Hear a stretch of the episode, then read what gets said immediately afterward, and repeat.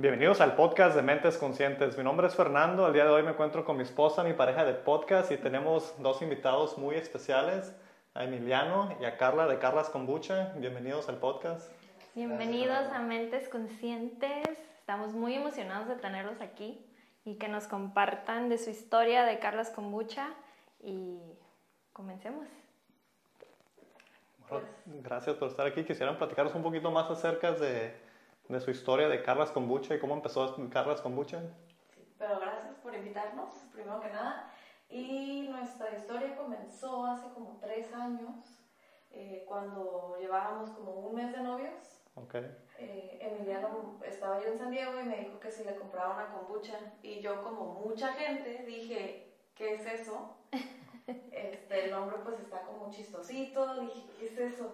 Y me dijo, no, tú cómpralo, ve a tal lugar, en tal, ahí lo vas a encontrar. Y yo lo compré, este, lo traje, lo probamos juntos y yo dije, no, esto no está bueno. Él me dijo, no, pero te hace bien y si te hace bien, pues hay que tomarlo. Y dije, no, es que si no me gusta, pues ¿por qué lo voy a tomar? Entonces dijo él, ay, pues hay que, hay que hacer uno nosotros. Y yo dije, ah, pues ok, ¿sabes hacerlo? Y me dijo, no, pero pues ahí está Google hicimos Google, cómo se hace kombucha, compramos las cosas para hacerlo y lo empezamos a hacer por diversión nada más, por como novios, hacer algo. Y eh, pasaron como semanas, tratamos diferentes sabores y así, y un día este, llegamos al de Granada y se lo dimos a probar a mi mamá y mi mamá dijo, este sí está bueno, este sí me lo tomo por gusto, no como el otro que me dieron la otra vez, deberían de venderlo. Entonces mi mamá fue la que nos dio como la idea y este, fuimos a, a una tienda, compramos un, 24, este, lo hicimos, lo llevamos a una tienda y, este, y nos dijeron que, que el kombucha no se había vendido ahí, entonces que, que pues no. Entonces Emiliano dijo, lo dejamos y se vende, me lo pagas, si no me lo llevo. Okay. Y... Empezaron bueno, lo que pasa es que ellos habían vendido una, una marca pues, comercial americana, no se vendía muy bien, el precio estaba muy alto, la gente no sabía qué era. Y lo que nosotros dijimos, pues, ¿sabes qué? Si no se vende, no me lo pagues. Mira, dejo el 24, regreso en un mes. Si no se te vendió, no me lo pagues, lo que se te venda, me lo llevo, eso se conoce como a consignación. Y bueno, está bien, eso fue un lunes en la tarde, fuimos a dejárselo el jueves en la mañana me marca, ella se acabó todo, ¿puedes traer más? Y nosotros así de, ¿qué? Pues no, no hay más. No había más. No hay más, tal, eh, se supone que eso iba a tardar un mes en venderse, se supone que no se vende bien y pues es un proceso largo para hacerlo. Es lo que te iba a preguntar, como cuánto tarda para hacer un, una tanda de kombuchas. Nosotros hacemos un proceso de doble fermentación. Eso quiere decir que hacemos la primera fermentación fuera de la botella en un frasco de vidrio. Ese tarda aproximadamente un mes. Y la segunda fermentación es dentro de la botella con el sabor que tarda aproximadamente dos semanas. Oh, Entonces, de principio a fin, ese es lo que tarda una tanda de kombucha en hacerse para llegar a la botella aquí. Entonces, mes y medio aproximadamente. Pero lo que sacamos de ese 24, compramos para hacer dos 24 y luego así, así hemos crecido siempre. Wow. O sea, de, de, poquitito a incrementos. De esa primera inversión del primer 24 a pues ahorita ya hacer varios 24 a la semana. Entonces la idea surgió casi como ustedes estaban haciendo algo para ustedes mismos, como un hobby tipo, y tu mamá te dijo, oh, está muy rico eso, deberían venderlo, y ya de ahí fueron intentando pues como dijeron, ¿no? Que lo consignaron, se llama, que lo llevaron a la tienda para... Wow. Sí, y bueno, el tema de vender kombucha no era un tema para nosotros como de tiempo completo, no era un trabajo, era como un, hobby en vez de en date night, en vez de estar viendo películas nada más. Dijimos, hay que hacer algo más manual, ¿no? Y lo que hiciéramos de ahí, podíamos venderlo y posiblemente irnos de vacaciones, que fue la primera meta. Como siempre vamos como por metas y esa fue como la primera, ir a un viaje a la Ciudad de México.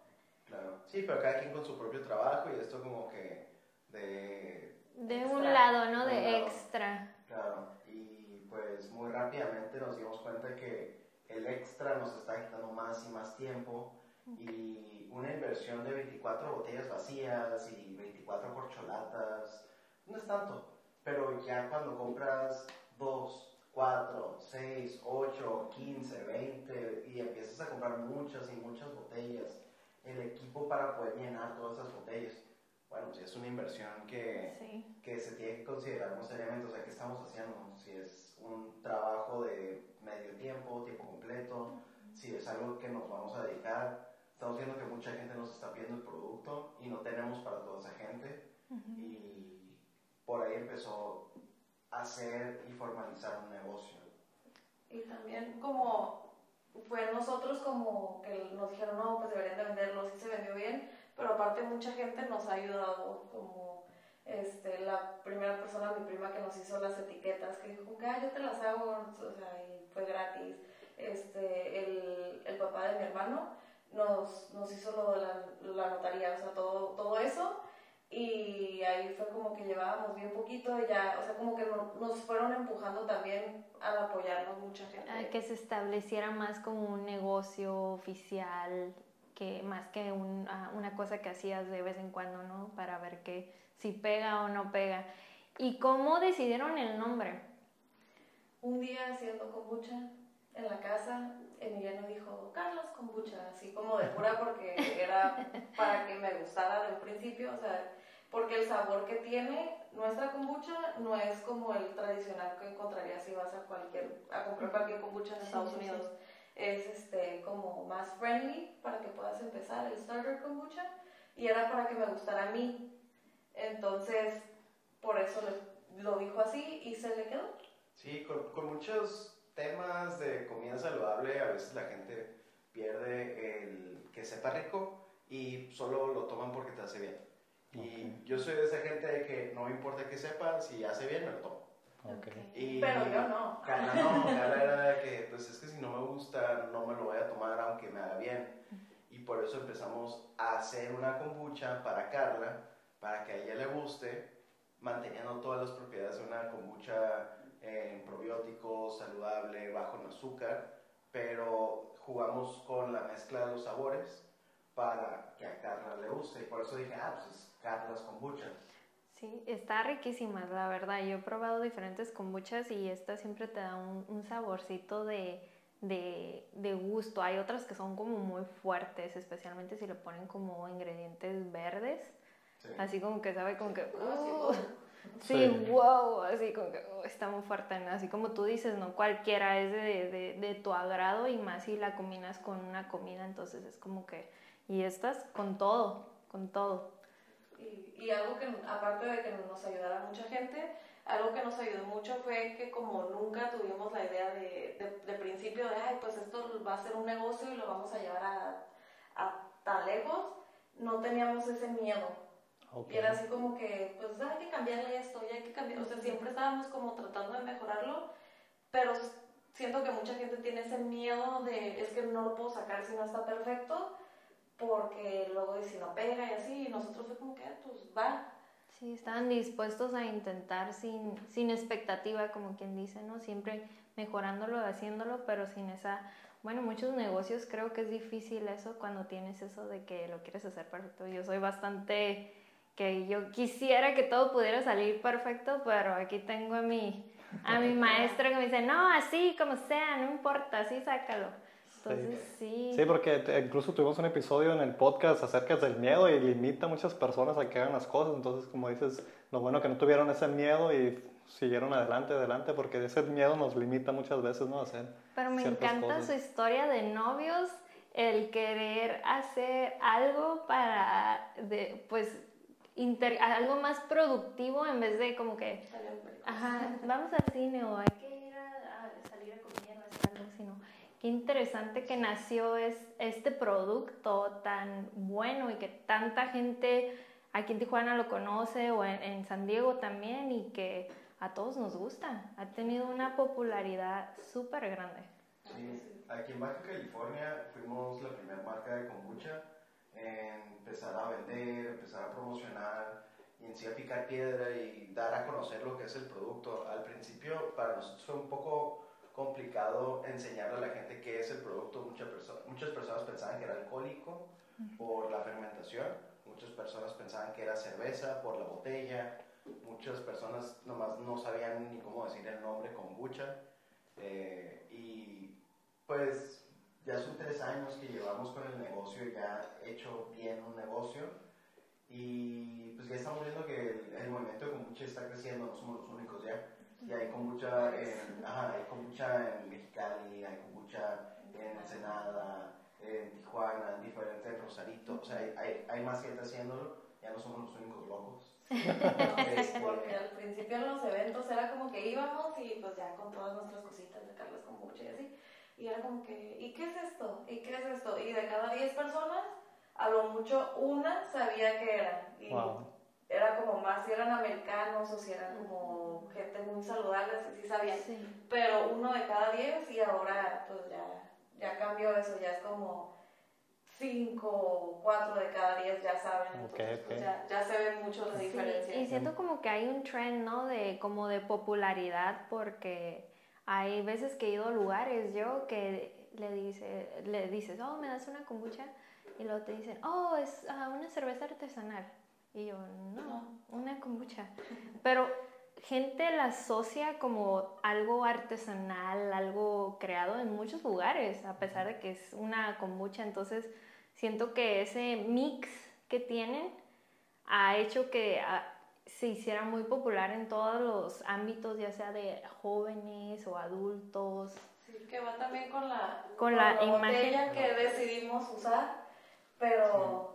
Al principio queríamos usar otra botella, de hecho. El, el conseguir botellas y, insumos muchas veces nos ha limitado en que podamos sí, sí y no usar. Empezar con una botella de cerveza fue lo más apropiado para el momento, porque por lo práctico, pues hay, hay botellas de cerveza en el mercado, especialmente aquí en Baja California, porque hay muchas cervecerías artesanales, entonces lo encuentras en el mercado. El que sea vidrio, el que sea vidrio color ámbar, eh, son cosas que van a ayudar a la kombucha a protegerse de los rayos UV, de que se mantenga un sabor neutro por el vidrio. Y por ahí empezamos, pero realmente queremos otro tipo de botella. pero la, como varias cositas que de principio nosotros decíamos, no, es que no me gusta este, la botella de cerveza, que no me gusta que tenga el escobio ahí, mm. este, que ya ahorita les vamos a, a el escobio, pero o sea, que tenga la levadura ahí, era algo que nos molestaba mucho y tuvimos como que varias pláticas de eso, hasta que dijimos, no, pues es kombucha, es, así es, y está mejor que esté así, entonces, este, sí, la botella ya pues a mí me encanta la presentación, la verdad. También, es no recuerdo cómo era antes, era casi igual, pero sin las raíces, ¿verdad? Eso también tiene su historia. Este, teníamos otra etiqueta y, y, una amiga de los dos, pero una amiga de Emiliano, este, dijo, ¿saben qué? No me gusta su etiqueta, les voy a hacer una, si les gusta, úsenla, si no, no la usen. Y tomó cosas de la anterior este, como los puntitos de abajo, este, o sea, varias cositas, este, y nos las enseñó y pues nos encantó, dijimos, no, pues sí. Entonces, pues muy agradecidos con Creática Venecia, gracias. lo que cambió mucho para nosotros fue el tener una imagen corporativa mucho más establecida, más seria. La gente ya no veía el proyecto como un proyectito de novios, lo veía como una marca establecida. Cuando la gente empezó a ver la, la, imagen que tenemos ahora, ya nos preguntaban, ah, podemos ir a la fábrica. Y, nosotros la fábrica. estamos haciendo todo en el cuarto atrás de la casa, ¿no? O sea, sí. de mamá. De su mamá. Sí, ahora ya tenemos un lugar real donde hacemos todo en grande, pero fue un cambio muy drástico y sí es muy impresionante ver cómo la gente percibe por la marca, por la imagen, que es otra cosa. O sea, la gente piensa que somos millonarios porque tenemos estas botellas. Y no, somos más endeudados que nunca. Pero es parte del negocio. O sea, hacer un negocio es invertir tu tiempo y tu dinero. ¿Y, ¿Y qué, han, qué han aprendido o adversidades que han tenido las más grandes creando este negocio?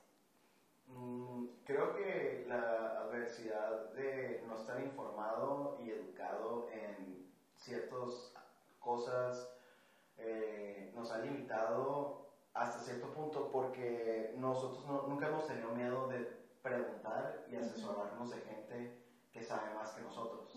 Entonces, en mi caso, que yo estoy más encargado del área de producción, eh, pues yo no estudié química, de hecho estuve un semestre en, en, este, ingeniería química y los maestros me dijeron como que para qué vas a estudiar esto, tardar tantos años para hacer lo que, para hacer lo que ya tienes en un negocio.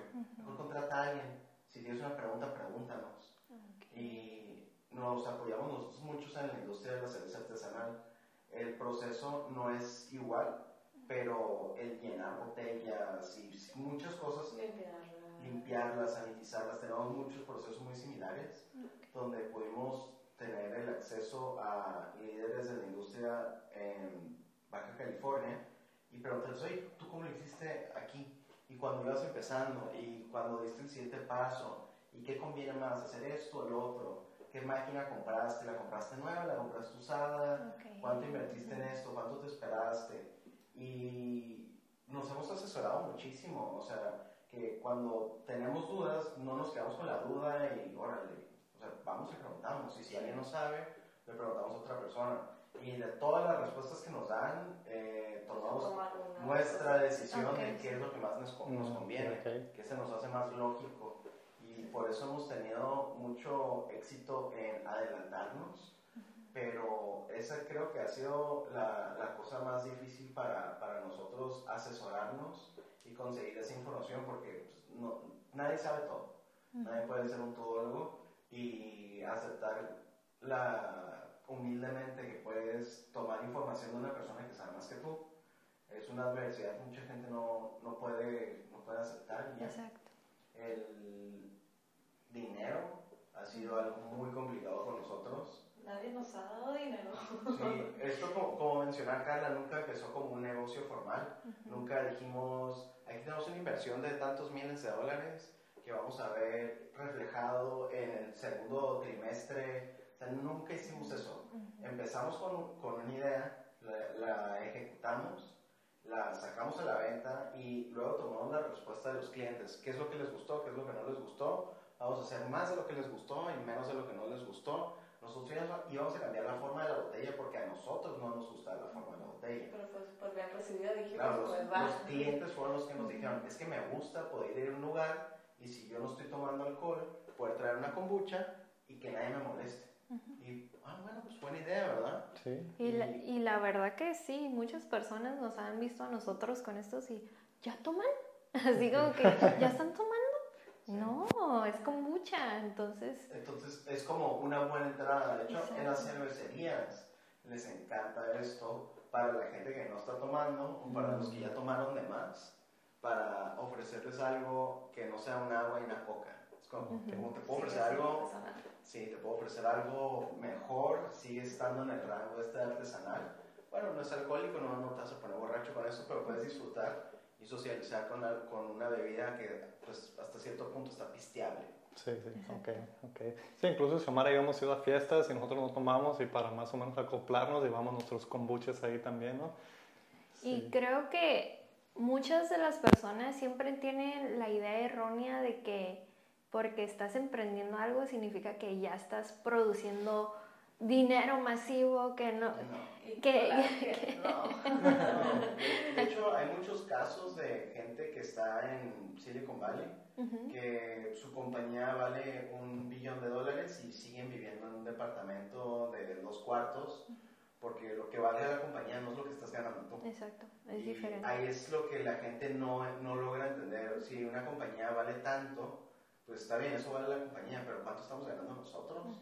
cuánto estamos sacando a la compañía, porque... Y cuánto le estás reinvirtiendo a la compañía, que es, te llega el amor a la compañía y es como que, no, pero o hago esto para mí o lo reinvierto y compro esto y mi vida va a ser más fácil porque voy a poder hacer más botellas. Y eso es lo que hemos estado haciendo, reinvirtiendo, expandiendo, expandiendo. también tienes que que ese, ese, esa compañía, ese bebé, pues también necesita su propio dinero para que se esté ahí circulando y sobreviviendo, ¿no?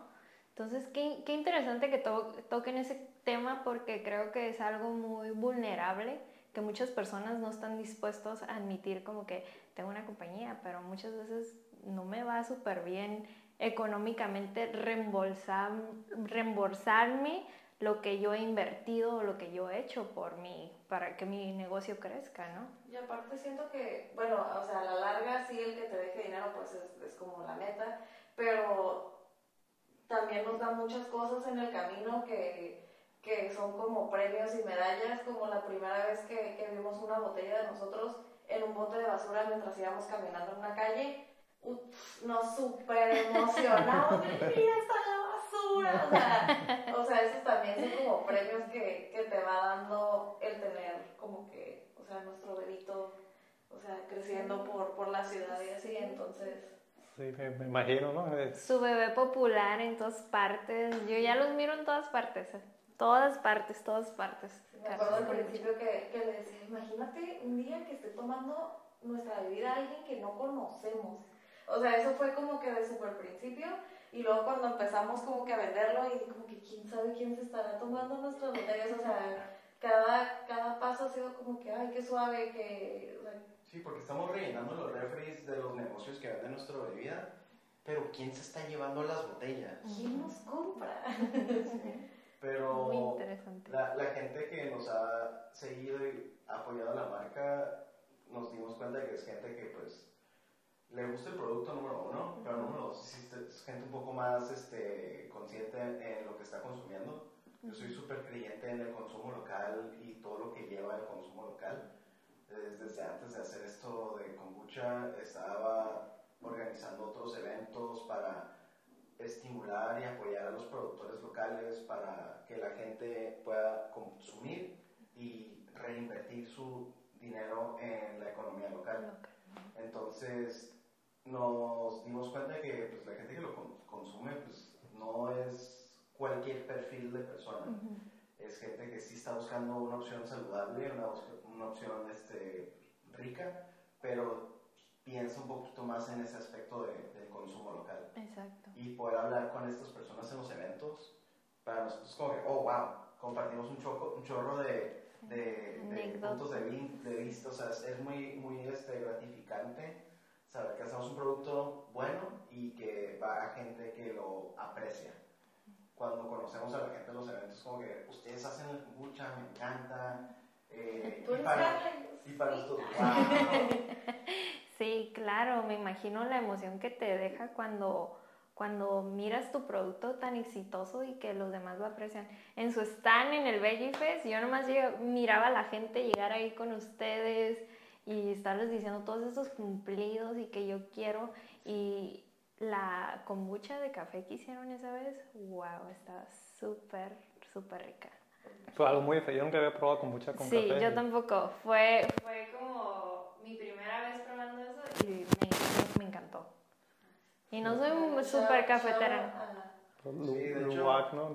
Sí, de hecho, esa, esa kombucha con café fue en colaboración con una cafetera local. Ellos tuestan el café, hacen el proceso de extracción de café en frío, que le da otros sabores. Y ese café buenísimo nos lo dieron a nosotros. Nosotros no hicimos el café. El café buenísimo nos lo dieron y nosotros nos encargamos nada más en fermentar el café. Mm. Entonces, eh, que salió súper bueno fue gracias a un café súper bueno. Mm. Porque ya lo habíamos pensado en hacer hace mucho, pero... Pero es mucho ya hacer kombucha, entonces... Sí, de por sí no tenemos tiempo para terminar de hacer todo lo de kombucha. Ahora hacer la parte café, tostar café, o sea... Oh, es otra, sí, otra industria diferente. Pues pienso que tenemos eso en común de apoyar a los negocios locales. Eh, es una de las razones que queríamos tenerlos aquí para que nos platicaran más acerca del kombucha. Y pues nosotros somos, promovemos mucho la ciudad de Tijuana, los negocios en Tijuana. ¿Y cómo estamos de tiempo? ¿Podemos ¿Puedo hacer una pregunta más o, o agarramos un break? Sí. Bueno, vamos a tomar un pequeño descanso. Ahorita al continuar seguimos, vamos a hablar un poco acerca de los beneficios del kombucha y quiero hacerles una pregunta más acerca de Carlas Kombucha. Entonces vamos a tomar un pequeño descanso. Bueno, ya regresamos a este episodio de Mentes Conscientes. Estamos con Emiliano y Carla de Carlas Kombucha. Estamos hablando acerca de su compañía Carlas Kombucha y vamos a hablar acerca un poco de los beneficios de tomar kombucha. Antes de que terminamos el primer clip, les quería preguntar acerca de cuáles son sus metas a futuro con Carlas Kombucha, dónde quisieran llevar su compañía. Pues mucha gente nos ha, nos ha preguntado, ay, ¿lo van a vender como en Estados Unidos, en San Diego ahorita? Este, sí, esa es, esa es una meta que tenemos, pero ya antes de eso queremos como que enfocarnos en la República Mexicana, porque hay mucho, hay mucho para el sur. Entonces, como ahorita eso es, yo creo, nuestra meta. Y siempre la meta es hacer más, como, eso es una de las batallas más grandes que hemos tenido, como que sí se nos vende, pero queremos hacer más. ¿Incrementar la producción o cómo? Así es, entonces... Creo que la, la respuesta más directa sería, la meta es hacer más. Hacer más, okay. Hacer más, eh, tenemos mucho territorio que no, no hemos abarcado. Eh, como dice Carla, sí nos gustaría poder vender en Estados Unidos, es una, es una buena, buena oferta que hay en vender en otro país, pero tenemos que hacer más. No nos alcanza el tiempo para hacer lo que nos piden en Baja California y queremos expandir en el resto del país. Entonces el tema es hacer más comprar el, el equipo para poder hacer ese, ese producto, porque una cosa es hacer el producto, otra cosa es poner el producto en las botellas y otra cosa es etiquetar el producto y otra cosa es llevar ese producto a donde va a llegar. Toda la logística, me imagino. Nosotros nos dimos cuenta muy rápidamente que el llevar un negocio de kombucha no es tanto de hacer kombucha, es de la logística, de cómo hacer que la kombucha que hacemos hoy llegue a los negocios mañana, pasado, tener una persona cobrando, tener una persona entregando, tener una persona encargado en los procesos. El hacer el kombucha lo dominamos prácticamente al principio lo que estamos haciendo ahora es más un tema contable, es un tema de transporte, donde pues nunca pensé que mi trabajo iba a dar vueltas de estar hablándole a los transportistas, consiguiendo una guía de por qué no han llegado las botellas, de esto, del otro, o sea, ya el trabajo es menos de hacer el producto y más de preocuparte por las demás personas que hagan su trabajo. Ok, ok. ¿Y ahorita están vendiendo en otros lugares afuera de Tijuana o solamente están en Tijuana ahorita? Ahorita estamos en otras ciudades en Baja California. Estamos en Tijuana, en Tecate, en Rosarito, en Ensenada, Mexicali. Y estamos a punto de empezar a mandar el, el producto también a otros estados más al sur. Oh, wow. Sí. Y siento que pues las metas es, o sea, de principio siento que dimos un, un salto súper grande, como crecimos muy rápido, pero ahorita estamos como en un momento donde okay, hay que parar, estructurar todo súper bien para poder seguir creciendo, porque si nada más seguimos creciendo, creciendo y no, no lo planeamos todo bien, como que se nos va a salir de control. De control. Sí. algo, algo que dice Carla que pues, nos ha costado mucho trabajo hacer es decirle que no a la gente. Mm. Primero, como tienes un negocio nuevo y estás tratando de vender un producto, cualquier persona que te ofrece cualquier cosa le dices que sí. Entonces empezamos vendiendo en muchos lugares y muchos lugares que tal vez no, no era el mejor lugar para vender, pero como nos ofrecieron un espacio, pues dijimos que sí. Y eso ha sido... Súper emocionados en el momento. Eso ha sido bueno, pero también ha sido malo porque no podemos crecer el producto si le decimos que sí a todo el mundo. El, el, tema con la producción de kombucha que va a diferenciarse de cualquier otra producción de cualquier otro producto es de que si yo tuviera una cervecería y hago 100 botellas al mes y alguien me pide 1000 botellas de la nada, ah bueno, pues compro los insumos, compro más agua, más levadura, compro más de todo y lo hago. Tal vez necesito un equipo más grande para poder hacerlo, pero lo hago.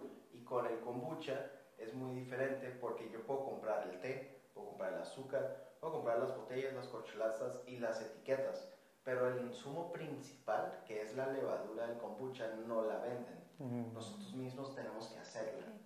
Entonces, estamos divididos en hacer botellas y hacer levadura para kombucha.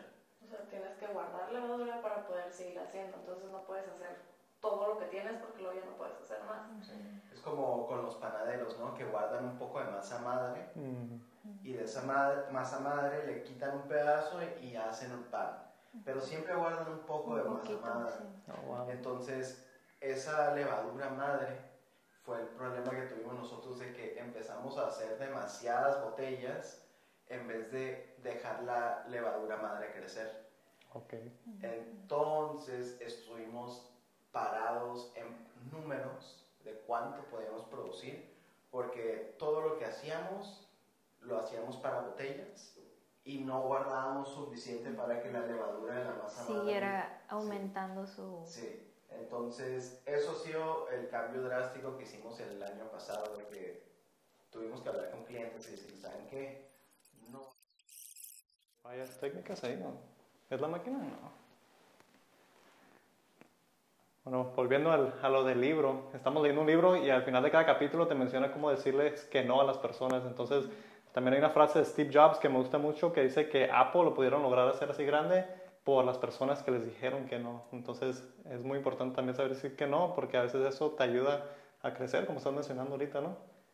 Eso es sí, súper importante. Siento que como yo trabajé mucho en ventas, también Emiliano, como ofrecer un producto y que te digan que no, es como que está bien, ¿ok? A la siguiente, ¿sabes? Como que el saber, nos han dicho cosas también, o sea, negativas, y es como que, ok, gracias, y el que sigue, o sea, tienes que aprender a, a, sobrepasar ese no. Pues, o, ese, o ese comentario negativo, ¿no? No que, ay, me dijeron que no sabe buena, lo que sea, y te derrumbas, ¿no? Y ahí te estás torturando tú mismo, que, ay, por una persona o... Sí, que de repente yo volteaba a verlo y me dijeron algo y él, no pasa nada. Sí, va a haber de todo, ¿no? Yo también, no a todo el mundo le va a gustar sí. aceptar eso también. O sea, no es para todos. No es para todos, sí, cierto. Eh, sí, me gusta eso. Bueno, y uh, acerca de los beneficios del kombucha, para las personas que no conocen el kombucha o las personas que apenas están aprendiendo el kombucha, ¿cuál es uno de los beneficios que tiene el tomar kombucha? principalmente es un probiótico. Un probiótico que va a ayudar a alimentar la flora intestinal del cuerpo. Entonces, eh, todos tenemos microorganismos en nuestro sistema digestivo que son bacterias buenas. Entonces, las bacterias buenas se encargan de regular las bacterias malas y ayudar en la digestión. Entonces, lo que hace el kombucha principalmente es alimenta esas bacterias buenas. Eso es el funcionamiento de un probiótico. El probiótico es una palabra que no es específicamente para kombucha. Hay muchos probióticos en diferentes alimentos, pero la palabra se divide en dos, que es probiótico, que es pro, que es a favor de, y bio es vida. Mm. Entonces hay gente que toma kombucha porque tiene un problema. Esa gente que toma puede ser, por ejemplo, digamos que te enfermas, ¿no? Vas con un doctor, tienes algún problema en el estómago y te recetan un, un este, antibiótico. El antibiótico te resuelve tu problema, pero lo que hace el antibiótico, pues si divides esa palabra, es antibio. Entonces el antibiótico te mata todo. Te mata todo lo malo, pero también lo bueno. Entonces, una persona que quisiera ayudar ese, ese problema sería pues consumir un probiótico para restablecer esa bacteria buena después de exponerse a, algo que te va a matar todo, ¿no? como un antibiótico.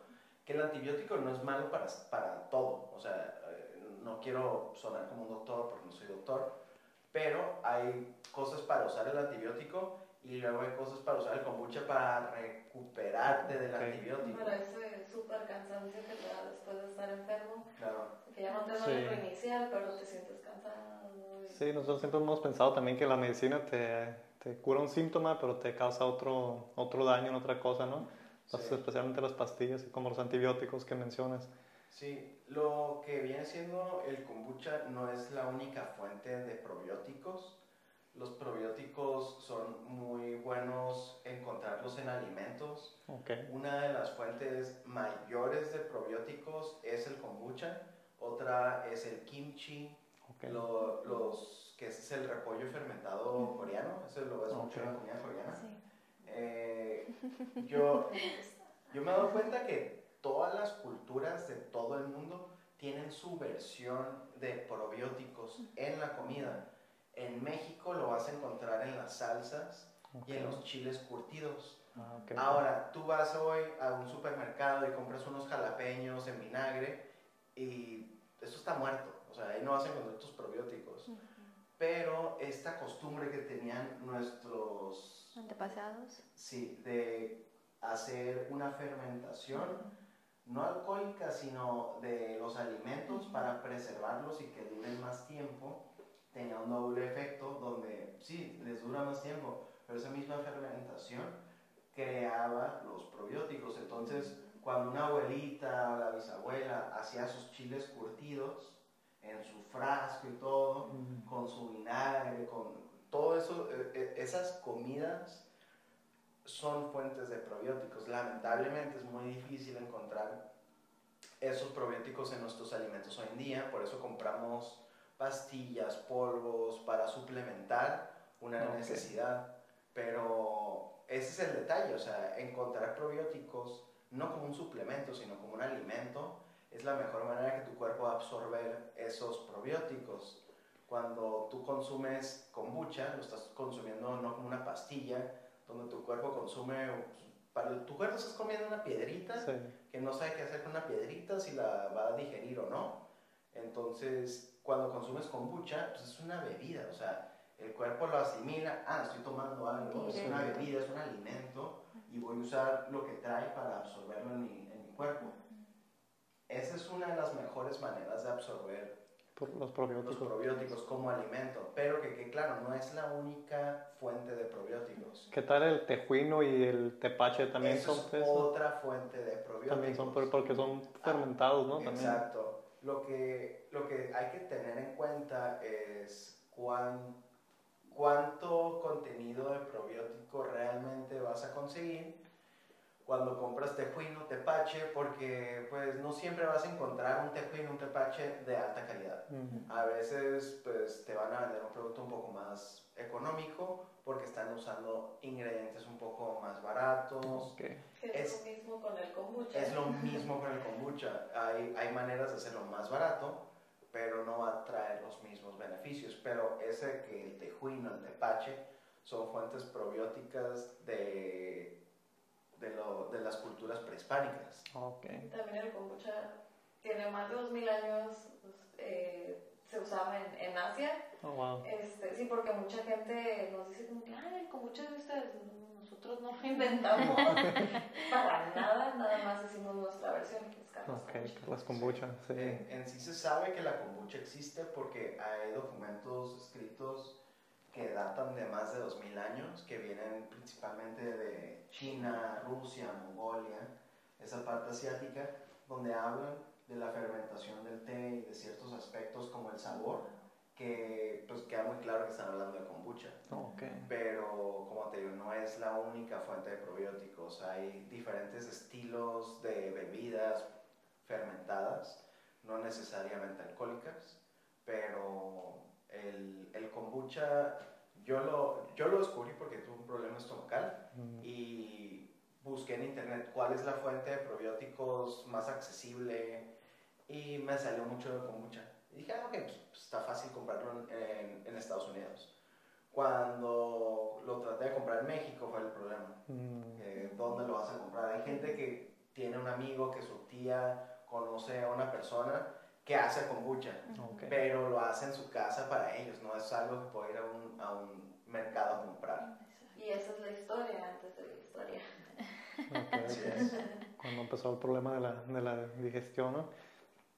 Y ah, hablábamos antes de, de, grabar acerca de los probióticos y los prebióticos, con la diferencia entre esos dos. Claro, entonces ese, ese es algo súper interesante para mí también, porque ahorita está muy de moda la palabra probiótico y prebiótico.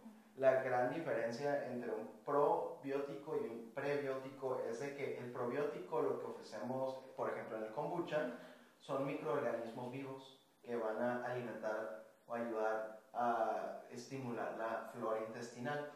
En el prebiótico no son organismos vivos, son, son este, alimentos para la flora intestinal, pero no necesariamente vivos. Por eso la gran diferencia sería que lo vas a encontrar uno en el refrigerador, que es el probiótico, y el prebiótico no lo vas a encontrar normalmente en el refrigerador, puede estar en un anaquel a temperatura ambiente, pero esa es la gran diferencia.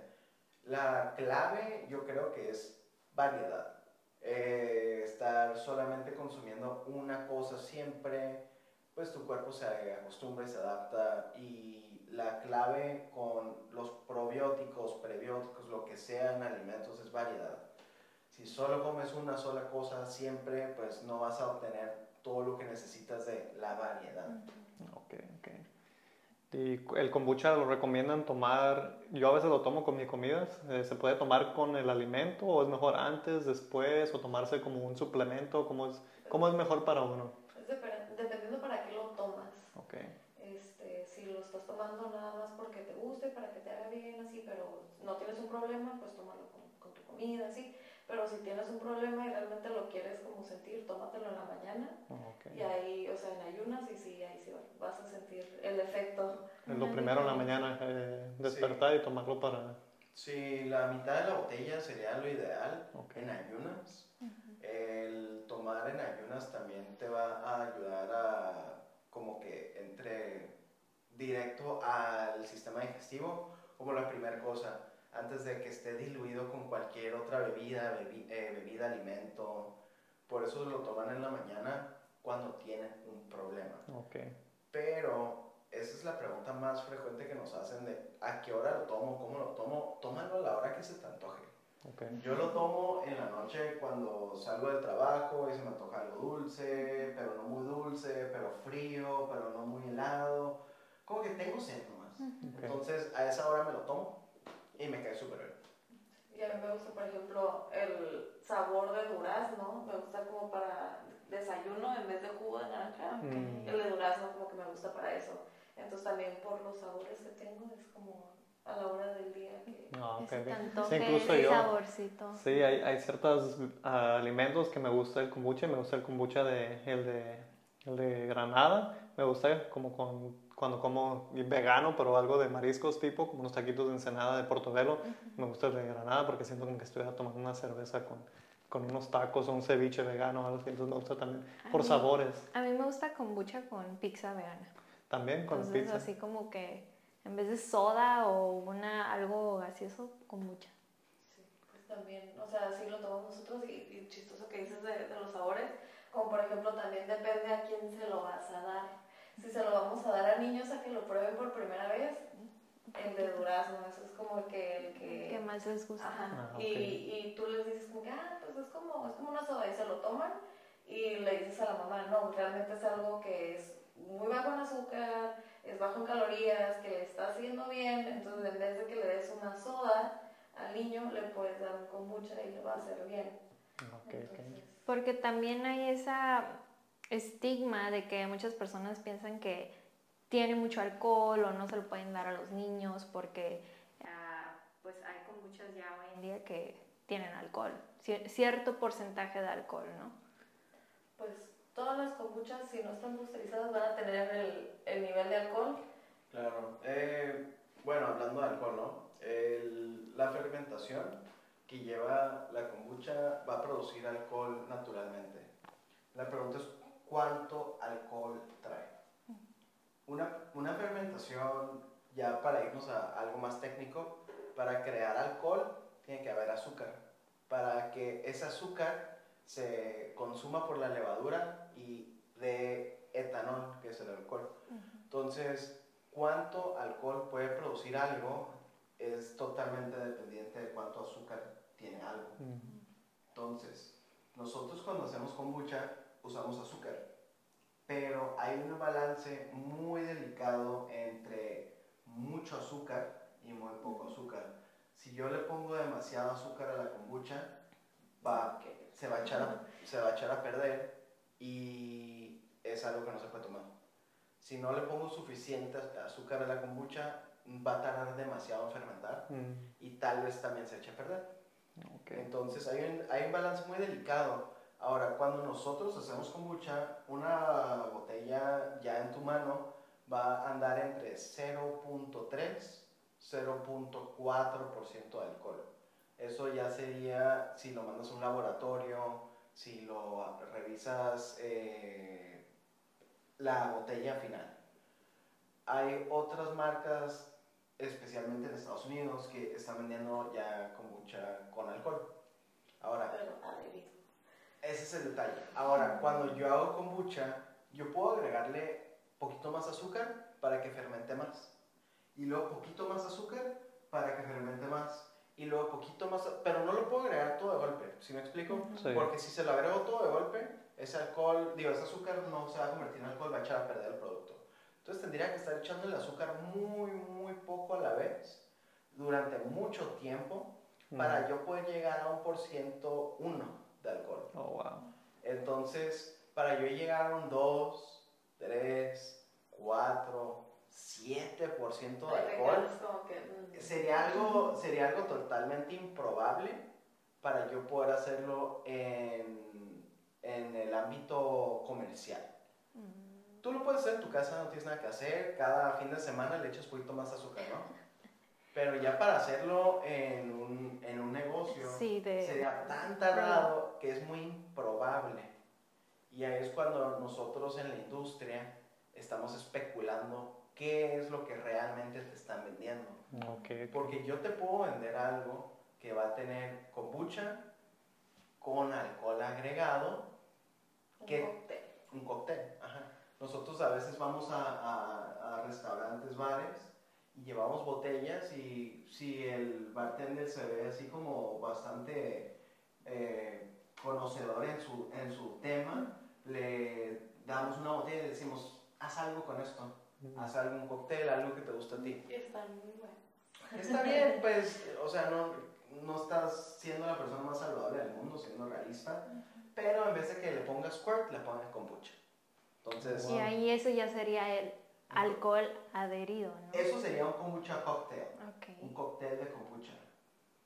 Pero ya cuando te venden una botella, una lata, lo que sea, con tanto por ciento de alcohol, que no te están diciendo que es un cóctel, te están nomás diciendo que es kombucha con alcohol, pues ¿qué alcohol están metiendo? Porque en un cóctel pues van a estar un tequila, un ron, algo, un vodka, algo más, más bueno. Pero ya cuando te metes en la industria qué es lo que trae en cuanto a alcohol, algo de un porcentaje alto, hablando en, en, bebidas que no sean cerveza, o sea, en, como un cooler, en ese tipo de bebidas no están usando alcohol bueno, están usando el alcohol más barato porque a la gente no le importa el alcohol, le importa el, el, el porcentaje. El porcentaje. Y como trae azúcar y así, pues se pierde el sabor. Se pierde el sabor. Entonces, es, es, ese tema en particular del el kombucha de alto porcentaje de alcohol, hay que investigarlo más, hay que ver qué te están ofreciendo, hay que preguntarle a los productores, oye, ¿qué alcohol estás poniéndole? ¿Le pones alcohol? ¿Es de fermentación natural? la fermentación natural y alcohol. O sea, ¿qué es lo que me estás dando? Porque hasta donde yo tengo entendido, no se puede hacer eso. Y... Tardaría mucho para hacerlo en esa producción masiva, ¿no? Exacto. Tendría que ser como algo muy especial, muy limitado, si alguien lo quisiera hacer, ¿no? wow. Yo lo pudiera hacer, pero el costo que yo tendría que darle al cliente sería algo ridículo. Ahora, ahí te va la otra opción, que esto es algo que es más interesante, es destilar el alcohol de kombucha, que eso sí lo he visto. Entonces, un proceso de destilación es muy sencillo. Puedes hacerlo bien complicado y puedes hacer doble, triple, lo que sea a veces destilado. Pero el proceso de destilar es, tomas un líquido que tiene naturalmente un porcentaje de alcohol, lo calientas y lo que pasa es que el alcohol se evapora más rápido que el líquido. Mm. Entonces, el alcohol se va a evaporar y se va a destilar en otro punto donde va a gotear.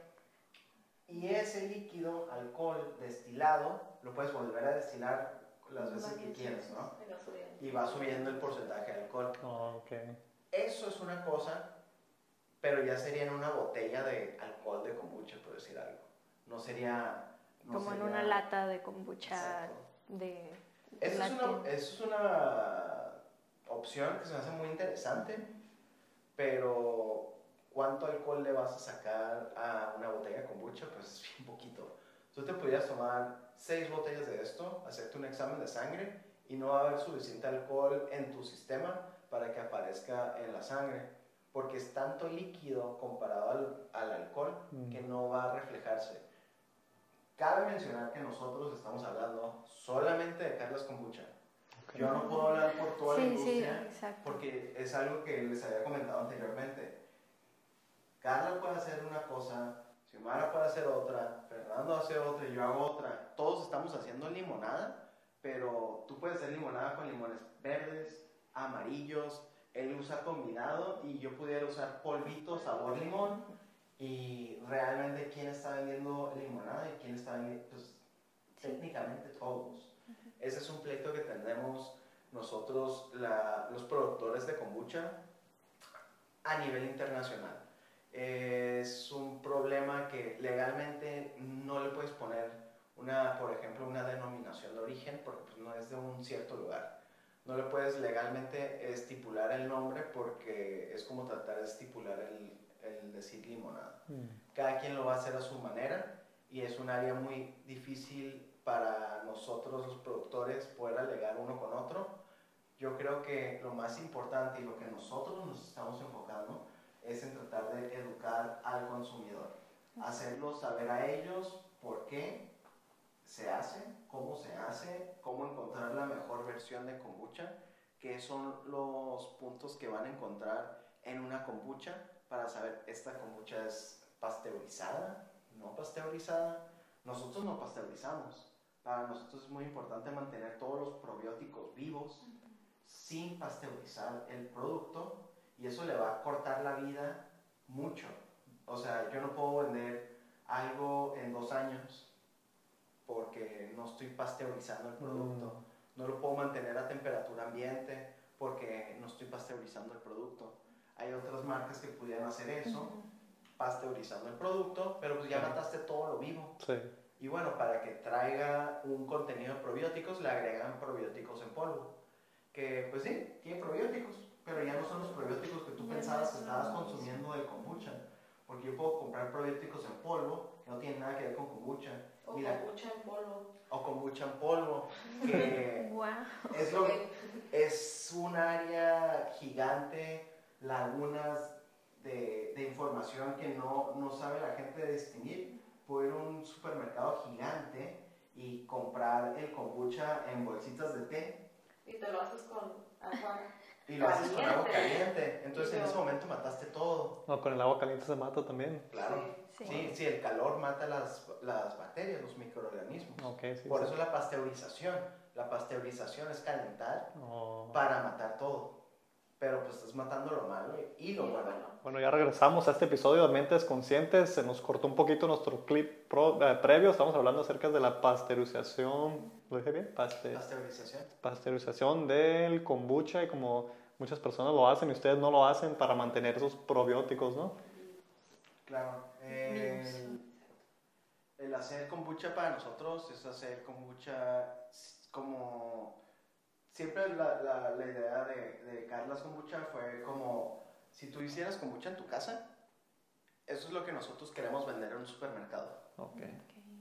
Pero sin que lo tengas que hacer en tu casa. Hay mucha gente que pues, por tiempo, por espacio, pues, no, no lo puede hacer. Hay gente que sí lo puede hacer y hay gente que prefiere comprarlo en el mercado. Nuestra idea de negocio es esa producción que puedes hacer tú en tu casa, nosotros lo hacemos, pero muchas veces todos nuestros fermentadores no son de más de 9 litros. Okay. Entonces tenemos que tener muchísimos fermentadores. fermentadores me imagino. En vez de tener uno gigante, tenemos muchos chiquitos para mantener ese sabor, esa calidad de una fermentación pequeña que tú pudieras hacer en tu casa. Ok. Y para las personas que estén en Tijuana o que vengan a Tijuana o que estén en la región donde están a ustedes moviendo su producto, ¿dónde los mandarían para que puedan encontrar Carlas Kombucha? Pues en redes sociales, estamos en Facebook, en Instagram, constantemente estamos subiendo nuestros puntos de venta. Okay. Eh, esa es la mejor manera de encontrarnos. Carlas Kombucha, los dos en Facebook y en Instagram. Son los que más mueven Facebook e Instagram. Sí.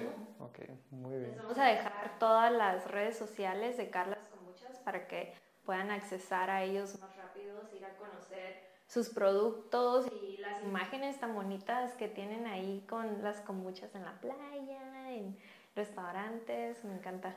Sí, se mueven muchos eventos, e incluso pues nos hemos topado en varios eventos, ¿no? este reciente en, con Kilómetro 1 que estaban limpiando la playa y nos sorprendimos ahí que andaban también ustedes. Sí, refrescándonos con los kombuchas súper ricos. parte de lo que queremos hacer es realmente poder reinvertir nuestro tiempo y hasta nuestros conocimientos en nuestra propia comunidad.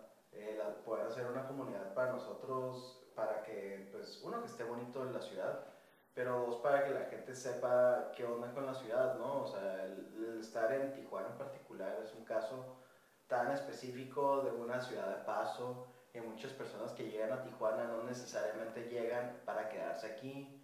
Muchas personas se regresan a Tijuana para irse a otro lugar. no Entonces, el amor claro, no le dan el amor que tienen otras ciudades en el interior de la República, no tienen ese sentido de pertenencia lamentablemente gente en Tijuana, cuando les va bien económicamente, se van de Tijuana. Eso es que te fue bien. Y para nosotros poder apoyar y reinvertir nuestro tiempo y energía en eventos que van a cultivar comunidad es súper importante. Eso es lo que estamos buscando. Poder hacer un impacto eh, no, no, solo monetario, con nuestra marca, sino un impacto social y cultural hasta donde, donde nos permita la gente, ¿no? me encanta eso. Me encanta lo que dijiste, de hecho, el primer episodio de esta segunda temporada fue hablar exactamente las palabras que dijiste, es cómo Tijuana se ha convertido como una ciudad de paso de muchas personas y si lo quieren ver, ahí está nuestro episodio número uno de la temporada 2 donde hablamos de ser ciudadanos del mundo, de tratar cada ciudad como si realmente nosotros perteneciéramos a ella, donde vayamos ser más ah, conscientes de la basura, de lo que consumimos y etcétera. Me encantó lo que dijiste. Gracias.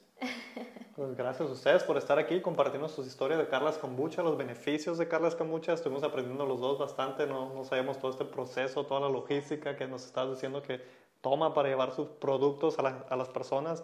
Entonces, pues, muchísimas gracias por acompañarnos aquí. Muchas gracias y les deseamos muchísimo éxito. Y si no han probado Carlos Kombucha, tienen que ir a probarla. Gracias. Gracias, gracias por escuchar. Eh, compartan este episodio. Si le encontraron valor, dejen un comentario ahí, eh, su comentario, like y compartan. Gracias a todos por escuchar. Nos vemos en el próximo episodio.